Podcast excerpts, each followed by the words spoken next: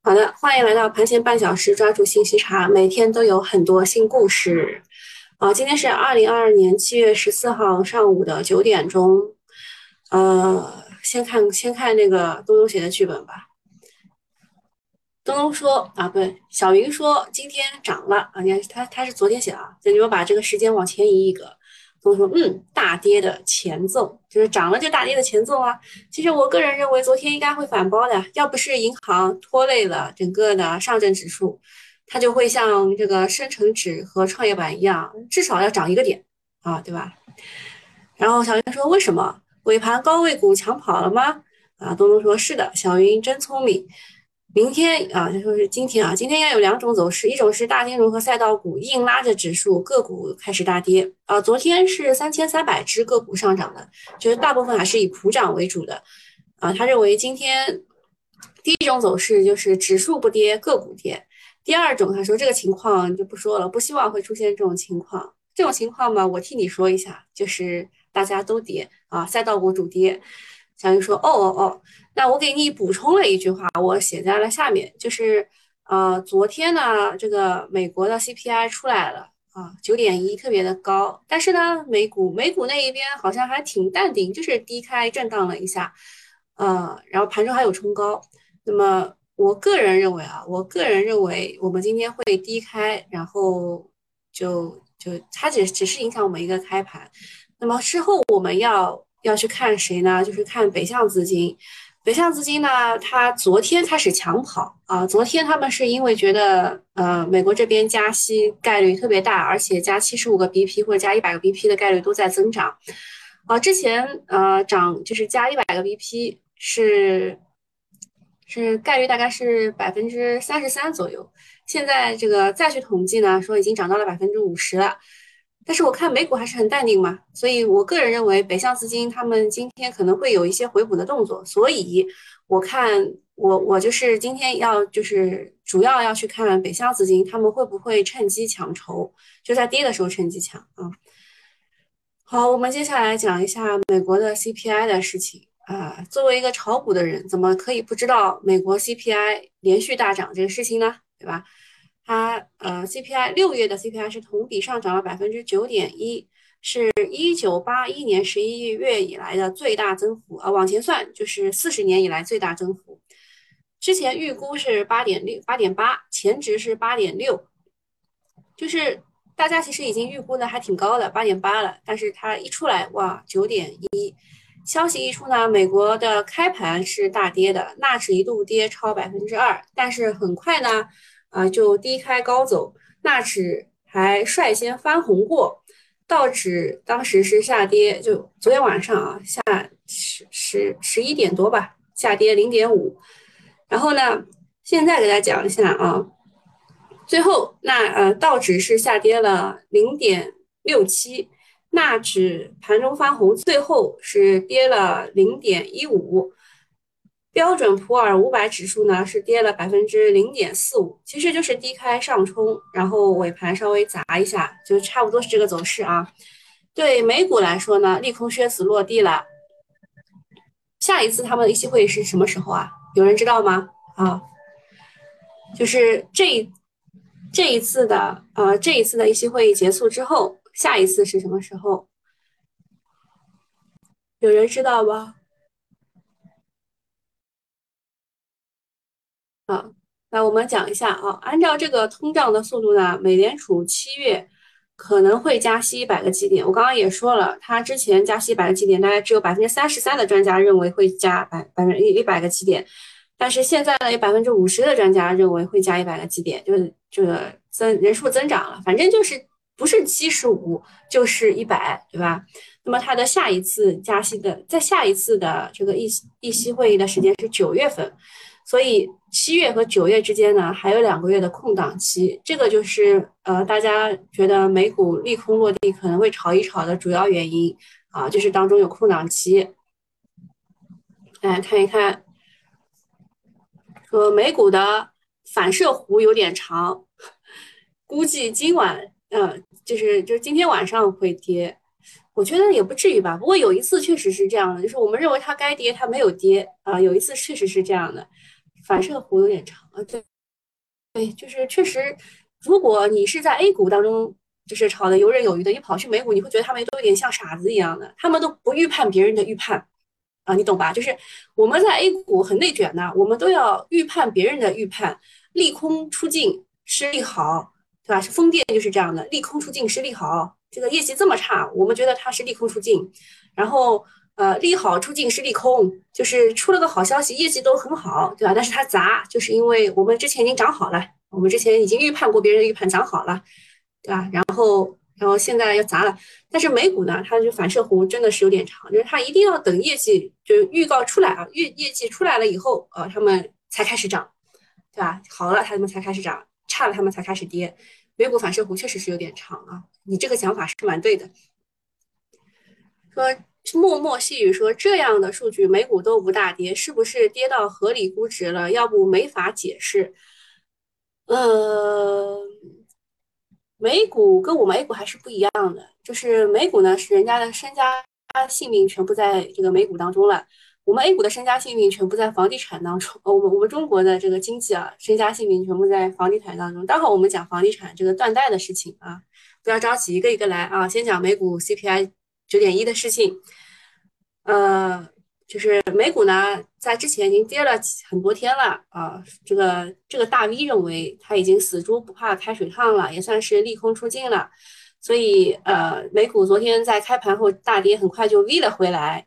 最近油价跌幅也比较大，对美国七月的通胀可能会带来一些缓解。他说不用慌，呃，我对我对此表示疑义的啊。我待会儿你们新米团的人留下来，我讲一下。呃，但是呃，就是对于对于大 A 来说呢，这几个月其实都是独立行情，美美股和美联储加息的影响都不大。呃，但是我觉得，我觉得还是有点问题的，就是呃，之前我们在上涨的过程当中，其实是由于我们国家在放水，所以影响不大。但是我们现在也在收，慢慢收了。所以影响还是会有的，还是会有。我我对此跟他有不同看法，好吧？然后上面那个我也跟他有不同看法，但是我现在不能讲啊。现在针对所有人的直播是不能讲的。呃，就外资出逃会有一些冲击啊。昨天北向是跑了六十多个亿，提前避险。总之呢，只要美股不大跌，我们按照自己的节奏玩就行了。然后就说昨晚中概股率先涨起来啊。说明今天市场要收复三千三，啊，应该没有太大问题。我我我对它这个三千三的问题，我觉得这跟指数，就你的指就指数和你赚不赚钱，现在是完全两回事儿。昨天啊，这个宁德时代一个人涨了百分之七，那你想想看，对吧？要不是后来情绪起来了，所有的电力都给他，对吧？一起助攻，你想想看，其实昨天也会很惨。就是赚了指数不赚钱的那种感觉，但昨天是稍微好一点啊，因为大家也跌了这么多天了，需要一个反弹嘛，对吧？嗯，它它一下又看三千三，我觉得它变得有点快啊。呃，我呃我有一个不一样的观点，我就放出来了。那行吧，就讲吧。就是呃，美股的美国的 CPI，大家有些人认为啊，就是因为六月份的时候油价还没有跌。啊，那么现在大家认为七月份的 CPI 不会这么高，是因为七月份的时候呢，油价开始跌了。现在的呃这个布油应该是在九十几、九十六左右。那么不一样的观点就是，不仅仅是名义通胀创新高超预期，他们的核心通胀的环比增速也在进一步的向上。啊，这就意味着什么呢？我看你们谁没有静音啊？今天只来了七十三个人啊，嗯新米团只来七十三个人啊，有点少，有点少，估计估计大家都已经无心看盘了啊。就是呃，名义通胀和核心通胀其实不太一样的。像我们这个呃名义通胀的话，如果猪肉一涨，我们名义通胀会涨很多的，对吧？那么核心通胀以后呢，我们就是把猪肉去掉 啊。那对于他们来说，就是把原油去掉，对吧？把原油去掉以后呢？他们的环比增速，这个通胀也是在上涨的，这就意味着不仅仅是能源价格带来的通胀的压力，而是全方位带来的通胀压力，并且现在为止的加息显然远远不足以解决这个问题啊！这个就是我我跟这个大 V 的之间的一个观点上的矛盾啊，你们你们了解一下就知道了啊，好吧？就是美美美国美美美国的加息可能不会停止啊，可能也不会就是往后往下减很多。好，下一个事情，国常会要求多措并举扩消费，支持绿色智能家电消费。昨天呢，国务院常会议召开，要求多措并举扩消费，确定支持绿色智能家电消费的措施。会议指出，扩消费既有利于提升群众生活水平，又能带动就业、投资和产业升级。我觉得啊，这当中最最最需要带动的是就业。现在的问题就是，很多人有种朝不保夕的感觉，对吧？呃，要可持续。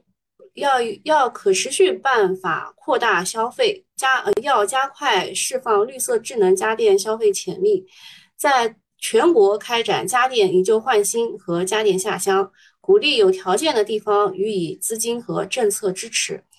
啊，这个我我觉得啊，他说的是有点笼统的。那么我之前也跟大家说过的，就是上一次的以旧换新家电下乡，你们还记得没有？就是在股市最差的那段时间，四月底的时候，啊，当时我给大家讲的那个意思啊，就是，呃，以前的那那一次，就是你们你们知道的如火如荼的家电下乡，是国家爸爸给钱啊，然后让你们下面去实行而已。但是这一次呢，就这几次全部是国家喊口号。然后让地方政府自己给钱，你看他后面那句话，鼓励有条件的地方予以资金和政策支持。那没有条件的就不干了呀，对吧？有钱的你可以就是搞点补贴啊什么的，没钱的这地方政府搞不了这个，懂吗？他他就喊口号，鼓励支持。嗯嗯，那前天是基建，对吧？前前天就是搞的是基建，所以昨天基建这一块也涨了。当然，当然也有闷人的，也有的，也有高开低走的。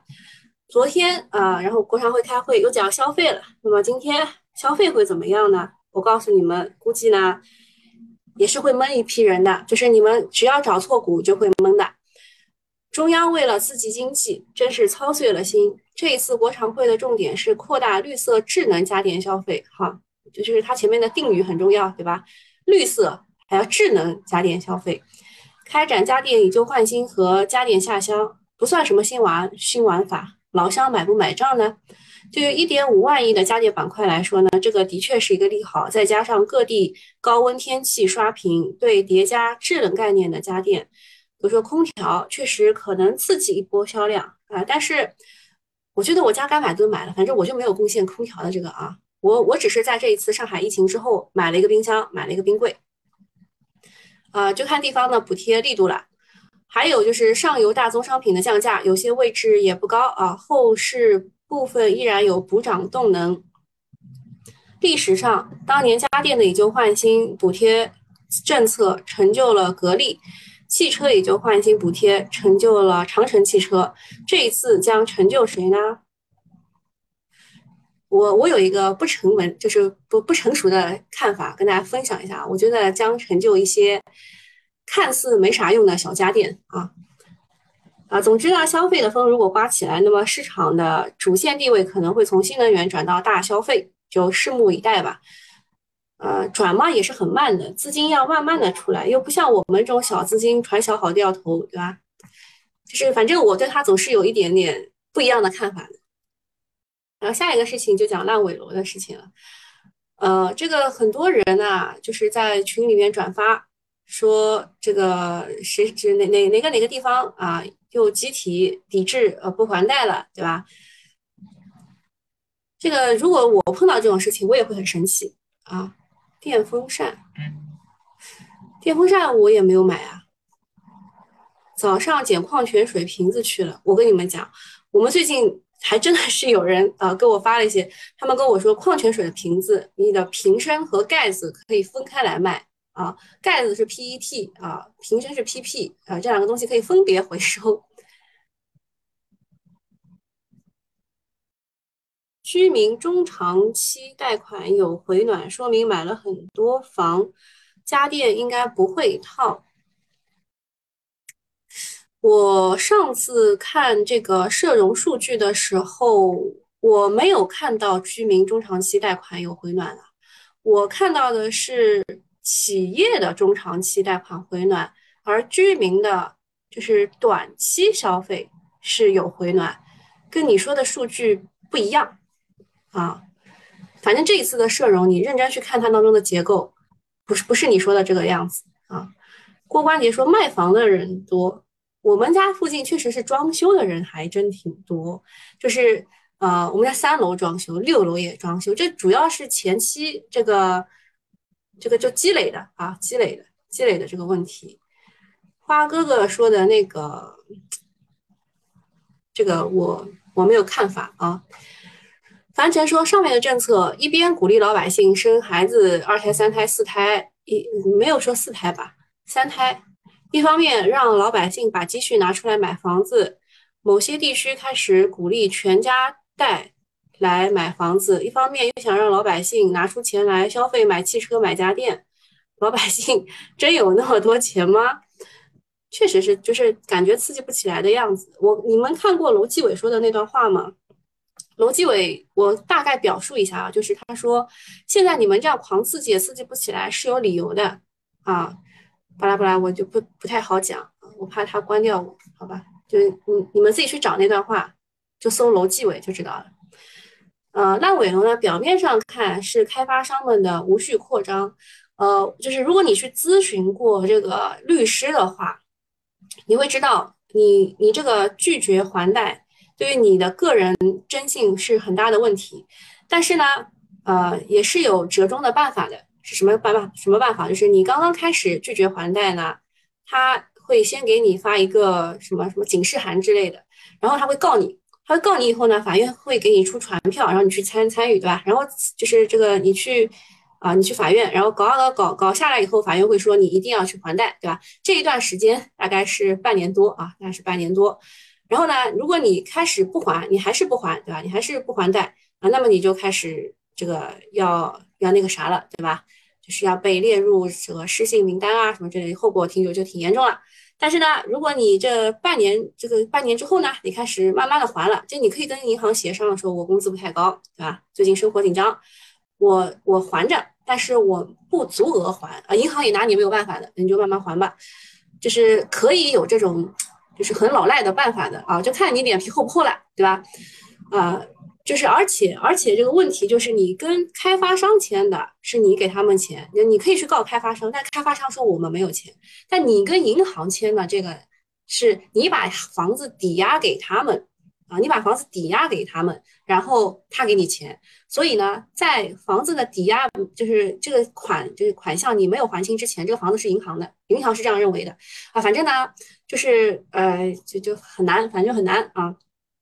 呃，表面上看，烂尾楼是开发商们无序扩张和银行的监管不到位酿成的后果。呃，那么就是这些业主他们的认为呢，就是我们买的期房其实应该是要盖楼顶之后你才能这个发放贷款的，但是他还没有盖楼顶，你就把贷款发放出来了，对吧？你发好以后，我们怎么办呢？对吧？是你银行监管不到位啊，但实际上这一切的后果都是呃，都这一切的结果都是由于预售制。就是期房这个问题，预售制才是最终促成这一切的催化剂。预售带来了巨大的杠杆效应，让开发商用极少的自有资金大举拿地，催生了巨大的楼市泡沫。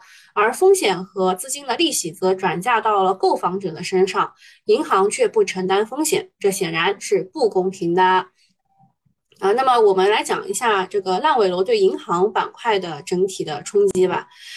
呃，有一个比较著名的基金经理是这样说的：“他说，部分行业的低估值伴随着市场对其盈利性不可持续的隐含假设，低估值中蕴含着较高风险。这就是呃，就切美为子，对吧？就是呃，你要猜出来他说的是哪一个行业？其实他说的应该就是银行。呃，很多人说银行的 PE 很低呀，对吧？PB 也蛮低的啊，这是为什么？因为银行当中有很多的坏账。”啊，银行资产的负债率普遍是百分之九十以上，资产质量是银行股的关键。现在资产端出问题了啊，也许银行会调整一波，反正不要急于去抄底银行啊，等到有确切的行动方案也不迟。现在看好像应该是说会让一些 AMC 机构介入，然后打包一些资产，让那些大的大的承包商去帮助烂尾楼就建好，然后运转起来吧，至少要运转起来。呃，特别是房贷占比比较大的银行，比如说建行、农行啊、杭州银行等，我之前就说过，杭州银行可能会有风险，是因为。啊，阿里巴巴那边没有上市成功，然后那边的贷款什么，对吧？我国银行业利润和风险的周期性非常的明显，并且存在利润当期性与风险滞后性错配的“三五七”效应。二零零九年以来，信贷大投放；二零一二年以来，我国银行业进入了风险的暴露期；二零一五年已经形成了大量的损失，过去两年又是信贷大投放。呃，估计呃未来三年不良资产双升的趋势短期不会改变。信贷大投放之后，三年出现不良，五年风险爆发，七年大量损失，所以这个叫做三五七逐渐显现，三五七效应啊。反正告诉大家，股市是有风险的，没有一个板块是可以零风险的，银行板块也是一样的。嗯，好，那这个不多讲啊，不多讲。如果你们有兴趣的话，可以留下来听一听这个给新米团的讲话。下面一个是农业农村部说，能繁母猪产能充足，猪价后期不具备持续上涨的条件。呃，这种话呢，你可以听一听啊，你可以听一听，但是不一定就对啊。农业农村部它一定不一定就对。呃，我今天怎么就这么的叛逆？我就是，就是他说什么我都说不一定怎么样。好，大家看一下他的他的说法啊，就是这个红色的柱线，就是我们现在二零二二年的整个。存栏母猪的这个情况，就基本上都是在四千万头以上的，对吧？那么你们可以看一下二零二一年啊，就是这样的一个情况。二零二一年的存栏母猪是这样的啊，就是这么多。然后二零二零二零年是绿色的这个啊，也是往上升的。然后看一下它，嗯，看一下农业农村部是怎么说的。农业农村部召开了。生猪生产座谈会指出，受部分养殖户压栏惜售和二次育肥等因素叠加影响。哦，这个我是听了一个关于生猪的电话会。我我为什么会提出这个疑问呢？就是他们真的是压栏了吗？他们真的要去做二次育肥吗？就是会有这种疑问在啊。说六月底和七月初生猪的价格大幅上涨，近期震荡震荡趋稳。由于能繁母猪产能充足，后具后续不具备持续大幅上涨的基础条件。农业农村部召开生猪座谈会，说明价说明价格已经呃就是这猪价肯定已经涨了。然后说呃最近的猪的出栏量再次涨破二十三元一公一公斤，对通胀的压力还是比较大的，所以开个会敲打一下，维稳一下市场的供需也是合情合理的。啊。屁话！市场已经有三位朋友退休了，什么东西啊？什什么三位朋友退休了？我刚刚错过了什么？这边真有烂尾楼，买婚房烂尾几年没拿到房子。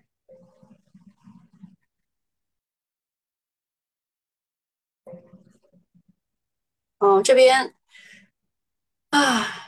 这边是好好多股都都开始开始破上破了，好，不要关心它啊，关心这个猪肉的事情。嗯，反正这位大 V 认为猪周期的逻辑并不成立啊，说现在通胀压力很大，不允许猪肉大涨。你想想他之前的煤炭啊，想想看之前的煤炭，对于猪肉股来说也是两方面的逻辑，一个是市场行情趋弱。还还有一个是对行情趋弱，资金做预防；还有一个是，呃，六月猪价确实涨不少，但是猪肉板块最近也反弹不少。啊，七月能不能做，面临一定的变数。但我我我觉得我还是保保持保持质疑啊，保持质疑。就是他越不让你做，你越想做的那种，对吧？房子。房子是用来住的，不是用来炒的啊，对吧？之前确实是这么讲的，敲打了那么久，才刚刚开始见效，对吧？那么猪肉，猪肉也是，猪肉就是对它的疑问就是，到底是不是因为他们压栏惜售和二次育肥导致的这次的猪价上涨？其实是有是有问有疑问的。好，下一个问题是皮尔巴拉的第七次拍卖价格首次下跌，这个我我对他也是有疑问的。我觉得他们现在给我讲的所有的话，我都是带着质疑的心态去看的。啊，昨天。澳洲锂矿商发起了第七次的锂锂晶石拍卖，成交价六千一百八十八美元一吨，较六月二十三号下跌了百分之二点五五，成折算成碳酸锂成本是在四十四万元每吨，市场价是四十七点二五万元每吨。这两年疯涨的锂矿价格，第七次拍卖首次降价了，上一次是六千三百五十。五十美金一吨，这次成交是六千一百八十八啊，虽然跌幅不大，但是下跌行下跌趋势一旦确立，对锂资源板块是利空。啊，现在不意味着见顶，但要小心。目前看，碳酸锂维持在四十五万左右，手里有矿的企业还在躺赢赚钱，中报的业绩也是非常的炸裂。但根据机构的预测，二零二三年锂价还能维持在三十万元一吨以上。到二零二四年将大幅过剩，价格可能跌至十五万元一吨以下啊，这个也是打问号的啊，这个也是也是打问号的。这机构说的话你还能信啊？机构之前还说硅料可以降到十七万元一吨，现在都奔着三十万元一吨去了。A 股是一个非常注重市场啊成长性的市场，一旦价格加业绩戴维斯双击，资金肯定就跑了。这也是为什么总舵主老婆唱空千禧锂业啊，不是没有道理。呃，这个那个什么，我后面的 我就不念了，反正我不太认可，好吧？啊，好，那免费用户我们就到这里了，啊，明天再见啊，拜拜。啊，我们新米团的继续。啊，这个是昨天的这个上涨情况啊，大家看最右边那一列啊，爆发的是光伏和风电。涨得比较好的是基础建设，就大基建这一块嘛，然后业绩增长，智能电网、绿色电力、汽车、储能、装修家具、机器人啊，跌的是芯片。呃，情绪投机这一块呢，有一个比较好的现象是说，呃，虽然那个连板高度有点依次递减，但是，呃，大呃大连有个地天板呃之后的新高，然后宝兴也是打破了二波不过三不过三板。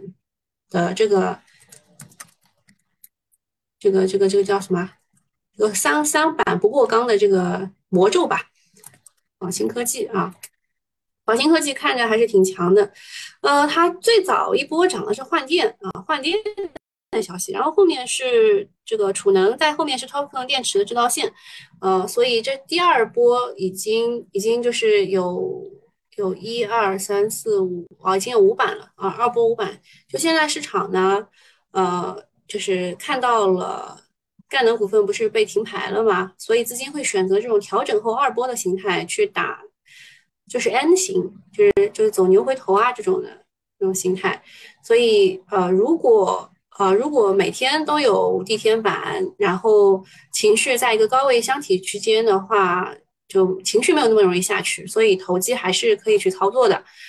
然后短线炒电力的驱动力呢，是来自于国内的各大的城市不断的高温啊。我们上海是四十度左右，四十到四十一度。昨天车外这这个温度是四十一度。